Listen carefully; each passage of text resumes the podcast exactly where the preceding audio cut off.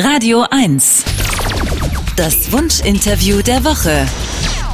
Die Aufnahme der Türkei zur Europäischen Union wird seit vielen Jahren diskutiert. Mal erscheint die Weite Erweiterung in greifbarer Nähe und mal scheint sie ganz weit weg, weiter entfernt als je zuvor. Bevor er darüber diskutiert, ob die Türkei in die EU soll oder ob nicht, hat unser Hörer Henry die Frage gestellt, wie wir alle überhaupt auf die Idee kommen, die Türkei Europa überhaupt zuzurechnen, weil immerhin liegt sie größtenteils in Asien.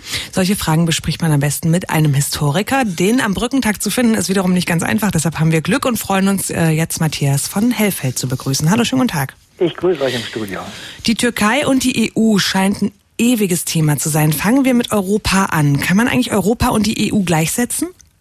Nein, natürlich nicht. Es gibt äh, Staaten, die sind in der Europäischen Union, aber es gibt viele Länder, die sind auch auf europäischem Boden, aber nicht in der EU e oder sind erst später dazugekommen. Ähm, und da wir ja uns um die Türkei bekümmern wollen hier, äh, haben wir dort das Problem zu vergegenwärtigen, dass man die Türkei im Grunde genommen auf zwei Kontinenten findet, nämlich auf dem europäischen und auf dem asiatischen. Und das macht das Problem. Jetzt sagt unser Hörer Henry, äh, wie, wie kann man die Türkei und Europa in einen Topf werfen? Die Türkei liegt doch überwiegend in Asien. Wer ist überhaupt wann auf die Idee gekommen, diesen geografischen Umstand zunächst mal zu ignorieren? Ja, das ist äh, in der Tat eine gute Frage. Also die Verhandlungen mit der äh, türkischen Regierung beginnen aus Seiten äh, der damals Europäischen Gemeinschaft 1959 und werden dann in unterschiedlichen Intensitäten immer mal wieder fortgesetzt, dann wieder ausgesetzt. Es gab zwischendurch 1980 genauer gesagt den Militärputsch in der Türkei. Das war dann natürlich kontraproduktiv und äh, bedeutete ein Aussetzen der Verhandlungen. Gleichzeitig aber ist die Türkei eben auch Mitglied der NATO. Und NATO und Europa, damals noch der westliche Teil Europas, hat natürlich sehr viel miteinander zu tun. Und die, die Türkei, wenn man sich mal die Landkarte vor Augen führt, dann ähm, sieht man, dass sie eben an zwei Stellen an die damalige Sowjetunion grenzt nämlich in Armenien und Georgien. Insofern war die Türkei ein extrem wichtiger Partner, sowohl für die NATO und, weil sie da dran hing, eben auch für die damalige europäische Gemeinschaft. Deswegen schien es sinnvoll, logisch und äh, politisch ähm, gewollt, dass die Türkei auch noch ein bisschen enger an Europa heranrückt. Also hat es eher militärstrategische Gründe, dass die Türkei an Europa ranrückt? Also das ist jedenfalls ein Grund äh, gewesen, selbstverständlich. Und der zweite ist, ich darf mal erinnern, wir sind hier alles gute Christenkinder. Und äh, Istanbul hieß früher Konstantinopel und war die zweite große christliche Metropole über viele Jahrhunderte, bis eben dann irgendwann die Seldschuken kamen und die Stadt erobert haben und sich äh, dort sozusagen der Islam ausgebreitet hat. Aber vorher war es das zweite Rom und äh, uns verbindet sehr viel mit dieser Stadt, also uns Europäer, die Christenheit in Europa verbindet eben sehr viel mit dieser Stadt.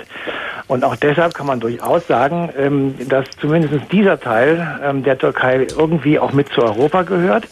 Und wenn wir fragen, was ist denn eigentlich Europa, dann kann man natürlich ganz viele Definitionen versuchen, aber eine wäre möglicherweise, es ist an vielen Stellen von Wasser umschlossen, also relativ simpel zu erklären, nämlich da, wo das Wasser anfängt, hört Europa auf, also oben im Norden, im Westen und im Süden. Und die einzige offene, sprich Landflanke sozusagen, hat Europa Richtung Südosten.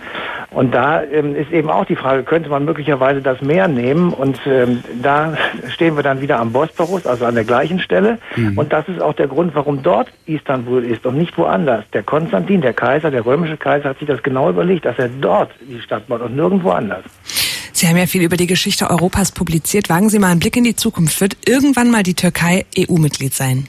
Also in unser aller Leben nicht. Ähm, da wird jetzt gerade sehr viel Porzellan zerschlagen und der Erdogan ähm, ist tatsächlich mittlerweile eine Figur geworden, die man hier im Westen nicht mehr so gut ertragen kann. Es gibt viele Strukturen in der Türkei, die uns äh, wirklich nicht ähm, gut kommen, aber ich glaube, wir können auch deshalb davon ausgehen, dass es nicht passiert, weil wir viel, viel mehr Probleme noch mit uns selber haben, auch ohne die Türkei. Und bevor die nicht gelöst sind, wird hier überhaupt niemand mehr aufgenommen werden, vernünftigerweise. Und ähm, ich sehe im Moment große, große Probleme für die Europäische Union in ihrem Inneren. Also wie gehen wir mit Ländern um, die bestimmte Werte einfach grundsätzlich ablehnen? Und wir sind immer davon ausgegangen, Europa ist eine Wertegemeinschaft und wir lernen jetzt, dass dem nicht so ist. Und bevor wir das nicht gelöst haben, kann man auch nicht über die Türkei reden. Wir danken Matthias von Hellfeld. Der Historiker hat uns erklärt, wie es kommt, dass die Türkei Europa zugerechnet wird, obwohl sie weitestgehend in Asien liegt. Es hat nämlich sowohl ähm, ja, religionshistorische als auch militärhistorische Gründe.